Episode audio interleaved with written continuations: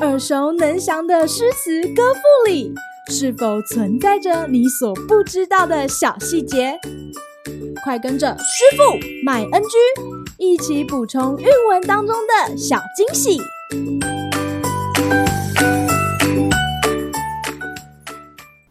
大家好，欢迎来到今天的师傅麦恩居。今天要和大家介绍杜甫的绝句四首其三。两个黄鹂鸣翠柳，一行白鹭上青天。窗含西岭千秋雪，门泊东吴万里船。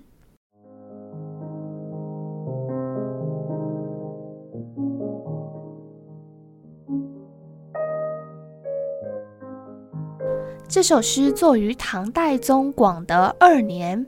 先前，杜甫为了躲避战争来到四川，不过后来因为四川也遭遇动乱，因此杜甫再次迁移。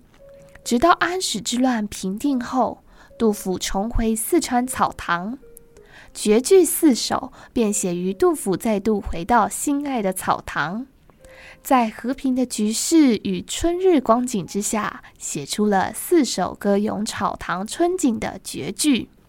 四首诗中描写了草堂与周围的植物、晚花溪与药圃，从中可以看出杜甫对草堂的归属感。而这首诗中，杜甫首先写黄鹂与白鹭，先是听见了黄鹂歌唱，又见到较远处天边的白鹭，鸟鸣声与白鹭飞舞的动态，使诗歌当中洋溢着蓬勃的生机。可见草堂果然是一处万物和乐融融的乐园呐、后两句中，杜甫则将眼光从草堂向外延展，窗含指的是草堂的窗户望出去，窗就仿佛是一幅画框，包含了远处山巅白雪的景致，而门外河川则停满了东吴的众多船只。杜甫身在小小的草堂当中，却在诗中将视野扩展至千秋万里。读这两句诗，仿佛欣赏绘画般，画面感十足，尺幅千里。可见诗人的心境如此辽阔，也难怪这经典的诗歌在后世也成为许多诗人学习的典范呢。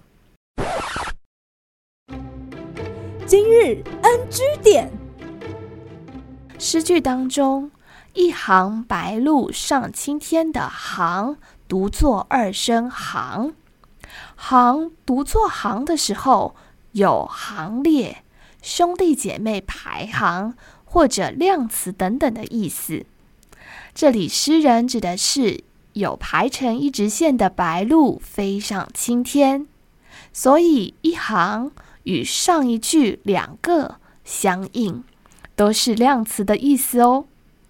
好啦，今天的师傅麦恩居就到此结束，我们下回再见喽，拜拜。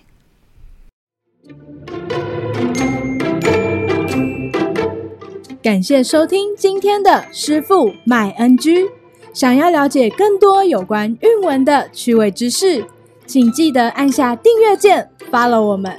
让你的诗词歌赋不 NG。